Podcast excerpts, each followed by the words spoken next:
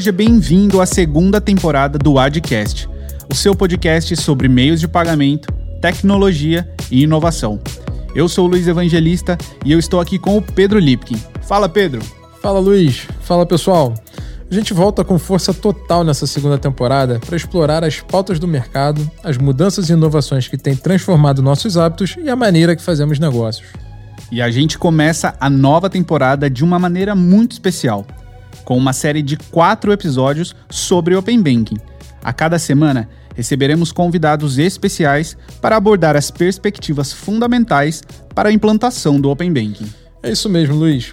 O Open Banking chega com a expectativa de provocar muitas mudanças no mercado, impulsionando novos modelos de negócio, apoiando na inclusão de segmentos desassistidos, trazendo maior transparência e controle sobre as finanças e provendo portabilidade e relacionamento entre as instituições, além de colocar de uma vez por todas o cliente no centro de tudo. E para abrir a série sobre o tema, nós recebemos no Adcast o Marcos Magalhães, CEO do Banco BS2.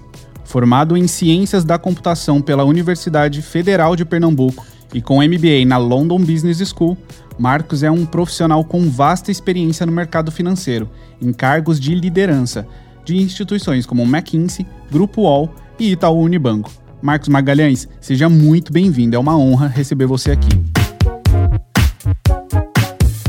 Obrigado, é um prazer estar com vocês aqui. Marcos, bem-vindo. É, obrigado por estar aqui com a gente. A gente tem visto na imprensa e os bancos comentando bastante. Nesse momento estamos com várias. Já estamos iniciando, né? Finalizando a fase 2 do Open Banking, indo para a fase 3. É, e tem sido um grande, um grande desafio para as instituições, todas as instituições envolvidas, né? tanto financeiras como não financeiras. Mas na perspectiva de, uma, de um banco, como está sendo implementar o Open Banking e como você vê o desenvolvimento desse, desse tema no mercado? Bom, vamos separar sobre algumas óticas diferentes. Né? Primeiro, é importante entender, e eu acho que esse é o conhecimento geral e a expectativa geral, né, que o Open Banking é uma ferramenta importante do ponto de vista de ampliação de acesso à informação e competitividade para o mercado financeiro, né? É a forma como o regulador, o Banco Central, abordou uma alternativa de desconcentração bancária, né, vamos colocar aqui, né, dessa maneira, de uma forma que no fundo empodera novos entrantes, né? Então, ao invés de fazer iniciativas ou, ou uh, movimentos abruptos em relação à estrutura atual dos grandes bancos, né? O que o regulador fez foi criar possibilidades de empoderamento de novos, para novos entrantes, desafiar o status quo. Então, esse é o conceito, né? Então, sobre a partir daí, o que é que a gente tem de, de reflexões e de ações e, e possibilidades de competição, que são diversas e várias. Primeiro, é importante é, entender que, a, sendo a regulamentação é uma exigência obrigatória, mandatória, né? mandatória, que todos os players têm que se adaptar, seja no provimento e estouração da informação, aliás, que o foco inicial realmente é este, né? E, então, existe uma, uma, uma agenda puramente do ponto de vista de compliance, de garantir que os mandatos, as exigências nos prazos são cumpridas. Exigências essas que realmente são muito complexas, né, que concorrem em relação a prioridades é, internas várias e muitas, né, e como vocês sabem que o mercado financeiro como um, todo está experimentando uma fase bastante é, né, a, a, que por sua vez é impulsionada por fatores outros também de cunho regulatório. O, o, a mudança é, competitiva já acontece sobre vários aspectos e é natural que as agendas internas de desenvolvimento de produtos de todos os agentes financeiros, todas as entidades, todos os bancos estão bastante tomadas. Então, acho que vem daí um pouco a, a, a complexidade de, de implantação, né, que combinou com o próprio entendimento do regulador em relação a flexibilizar as datas em que essas ondas de implantação deveriam ocorrer. Então, essa é a primeira coisa. A segunda coisa, é importante também manter perspectiva de que mudanças é, é, é, é, fortes como essa né, são mudanças que ocorrem no tempo, né? aliás, melhor dizendo, né, os efeitos dela ocorrem no tempo. Né? Ah, é interessante ver que ah, nós aqui, seres humanos, temos a tendência de é, superestimar impactos no curto prazo e menosprezar impactos no longo prazo. Então, quando o Open Bank tiver full, a verdade é que muita coisa vai acontecer nos primeiros meses. Né? Todo mundo acha que vai mudar tudo de uma vez só, né? De fato, não é assim que funcionam as transições, né? Então, no curto prazo, efeitos para a competição são pequenos. A grande questão é realmente no médio e longo prazo, né? onde que esse empoderamento aqui vai possibilitar a, fundamentalmente fazer abordagens de análise de risco diferentes, fazer estratégias de CRM, né, de go-to-market, de abordagem a cliente mais é, inteligentes, inteligentes simplesmente porque dados até então restritos estarão abundantemente disponíveis, né? E é daí que advém o poder transformacional disso e a intenção de novo do regulador de promover a mudança na forma como o mercado está estruturado. Então, Marcos, o mercado tem visto o Open Bank muito na perspectiva do cliente final, pessoa física, né? É, o cliente no centro, essa, toda essa discussão. Só que existe a PJ, né? Muitas empresas, milhões de empresas no mercado precisando, cujos dados serão acessados também, serão compartilhados. Como é que você vê esse mercado? Como é que você vê o Open Banking beneficiando esse cliente e a solução, os produtos e soluções para esse tipo de mercado? Perfeito. Então, acho que daí reside para nós, PS2, parte da oportunidade, né? Porque, de fato, a agenda e o foco é, durante um bom tempo vai se dar realmente na, na, nas possibilidades de pessoa física, né? E o que vai abrir um, um espaço para a gente acelerar e, e fazer ações em direções ao, ao, universo PJ, que no fundo é o, é o nosso maior foco e é a nossa visão indo para frente, né? Uh, mas sim, na verdade, assim, se a gente falar de PJ, vamos estruturar aqui, né? Quando a gente fala de grandes corporações, né, o fato é que as informações referentes a grandes corporações elas são públicas e acessíveis. Então, é praticamente um mercado perfeito. Né? Você conceder crédito prover serviço para grandes corporações, você tem um, um conjunto de informações plena para tomar decisões. Todos os agentes têm. A, a informação ela passa a ser cada vez mais relevante à medida que você vai indo para empresas de porte menores, né? E notadamente empresas que estão em elos produtivos ou setores econômicos que não tenham já hoje base de informações estruturadas disponíveis. Por exemplo, é, vamos falar de algo recente aqui, né? Comércio que tem, obviamente, recebíveis de cartão de crédito através da regulamentação das registradoras. Isso por si só é um tipo de open bank, né? Uma forma, é um capítulo do open bank. Então já tem informações hoje aí para você trabalhar, para você operar, analisar risco, antecipar recebíveis de uma forma que até então não existia. Por outro lado, você tem informações referentes à PJ que é, já é informação disponível em bases públicas há muito tempo, não necessariamente plenamente explorada por todos, né? mas que já permitiam é, uma série de informações. Por exemplo, nota fiscal eletrônica. Né? Lá tem um conjunto de informações riquíssimo que já poderia e é motivos de análise de algum play, alguns players, não necessariamente todos. Né? Mas, por outro lado, quando você entra em informações sobre qual é o tipo de relacionamento que determinada empresa tem com fornecedores do ponto de vista de emissão de duplicatas, que tipo de transações existem, qual é o histórico de fornecimento que tem lá, você começa a ter um, um número, um, número e uma qualidade de informação que passa a ser realmente muito rica, né? E vai permitir sair de um universo novo restrito, de um ecossistema restrito, a, dentro do qual aquela informação circulava, para a sua informação mais ampla. E aí sim as oportunidades são muitas e várias, né? de você precificar melhor, de você entender melhor, de você abordar a empresa e prover essa empresa uma solução que seja muito pertinente do ponto de vista de limites, do ponto de vista de precificação, do ponto de vista de soluções de serviços financeiros. Né? Então isso sim vai ser possível acontecer é, e é o que a gente vai estar trabalhando no BS2 em particular. Legal. E você falou de duplicata e recentemente né, tivemos movimentos regulatórios. Na verdade, você tinha comentado, o regulador tem, tem movido muito, né, mudado muito para é, abrir a informação, abrir o mercado. E movimento recente, duplicata eletrônica, de o próprios recebíveis, a, a implementação do, do, registro de recebíveis tem sido inclusive um ensaio do que vai ser a interoperabilidade de dados no, no Open Banking. Né? Então, é, essa complexidade te preocupa? É, ou seja, a execução de, de, desse, de todo esse aparato te preocupa do ponto de vista de proteção de dados, de segurança da informação, esse tipo de coisa?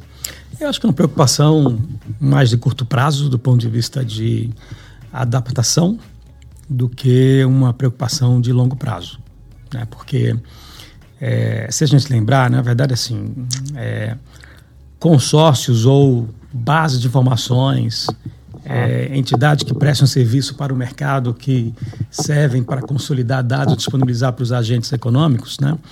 É, não é algo necessariamente novo, né? Então, se você lembrar da CIP ou da CETIP, isso existe há muito tempo.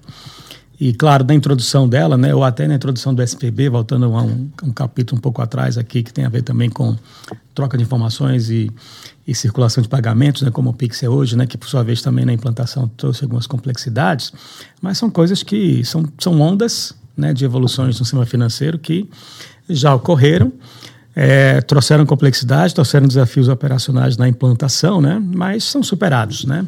Então, não me preocupa como um tema de fundo, é apenas uma questão de complexidade de implantação e transição, né?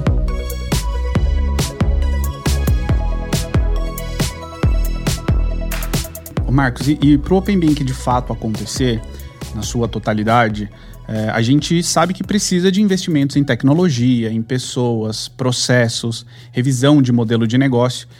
O que mais, na tua visão, é, presidindo um banco, o que está acontecendo nas organizações para que se cumpram os prazos e para que chegue na frente, ofertando uh, inovações ou algo concreto para o consumidor, seja ele PF ou seja ele PJ?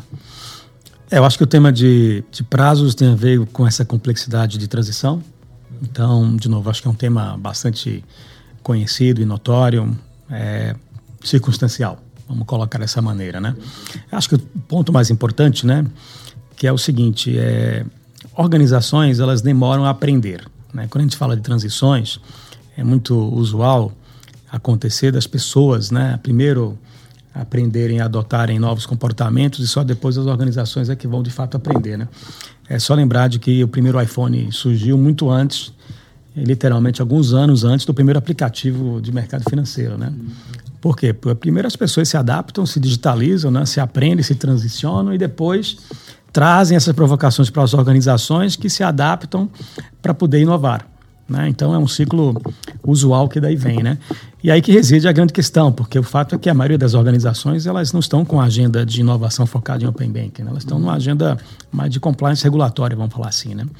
As possibilidades de novos produtos, serviços para serem construídos, eu não vejo isso sendo trabalhado assim de forma profunda, pelo menos nas organizações com as quais eu interajo. Uhum. Temos aqui provocações nesse sentido, temos aqui no banco, né? até porque a gente é um banco menor, a gente uhum. tem mais espaço, digamos assim, né? para aprender rápido, né? Mas eu acho que, que faz parte dessa questão que eu falei de, de que às vezes o hype é exagerado no curto prazo né? e menosprezado no longo. Uhum. É, acho que as, as, inovações elas vão surgir no tempo. Uhum. Né? Não, não, imagina assim que assim que implantar a fase 2 e 3, no mês seguinte vai ter um breakthrough ali absurdo. É uma questão cultural, né? Questão cultural, questão de adaptação, questão de prioridades internas, né? questão de ciclos, né? As organizações vivem com seus planejamentos, né? Então, mas se a gente seguir também o, o, mesmo rumo do Pix, vai ser bem acelerado, né? Porque o Pix ele teve uma aderência muito rápida e verdade, ninguém esperava. Verdade, mas lembra que aí é o consumidor que puxou, né? Exato. E aqui no Open Bank não é o consumidor necessariamente que vai fazer a revolução. São né? as são instituições. são as instituições. De novo, o consumidor aprende antes aprende mais rápido do que as organizações. Né? o Pix é um exemplo disso. Ainda mais quando é um benefício para o consumidor, né? Exato, o incentivo está lá, né? Exato. Marcos, aproveitando, você falou tá num banco menor, mas o grupo pode se beneficiar do Open Finance, né? Tem a corretora, tem o câmbio, enfim. Como, como você enxerga toda essa sinergia entre esses serviços e todas as possibilidades para frente? Como é que você vai, como é que você vai ganhar, né? Você consegue fazer um cross-sell, você consegue fazer muita coisa com, com, com, essa, com esse arcabouço que o banco tem hoje. Como você está vendo isso para frente? No curto, pra, curto longo prazo, vai. Oh, duas questões. Primeiro, eu acho que é importante ter a perspectiva, e eu acho que já trabalhamos de forma ampla aqui no banco e também na ADIC, né, nas empresas globais aqui do grupo, nesse sentido de sempre que a gente desenvolve um produto, a gente desenvolve esse produto para dentro e para fora. Ou seja, não é só para consumo interno, é também para ser ligado via APIs a qualquer tipo de situação de parceria ou canal que a gente encontre possibilidade de operar, né? E eu acho que esse é o mindset correto, porque o que o Open Bank vai trazer de possibilidades é justamente isso de embedded finance, né? De você servir o, o cliente de produtos e serviços financeiros em ecossistema de terceiros e através disso você está até meio que transparente, né, de forma transparente para o, o consumidor ou a pessoa jurídica que está utilizando determinado serviço a consumir produtos e serviços financeiros, né? É natural que há muitos ecossistemas ou empresas que têm relações diretas com PJ ou com PF, né, vão tentar desenvolver serviços financeiros a partir das possibilidades de, de Open Bank, né? É, mas acho que o nosso entendimento, a nossa forma é que, olha, como isso é uma tendência, então é melhor a gente a, ajudar a construir, fazer parte da revolução, né? Do que a gente ficar na ponta contrária aqui de, de se fechar as possibilidades apostando de que não necessariamente um, um, agente aí que não tem experiência, background de mercado financeiro, não venha conseguir fazer esse embedded, nesse embedding aí de, de, de transições de serviços e produtos financeiros, né?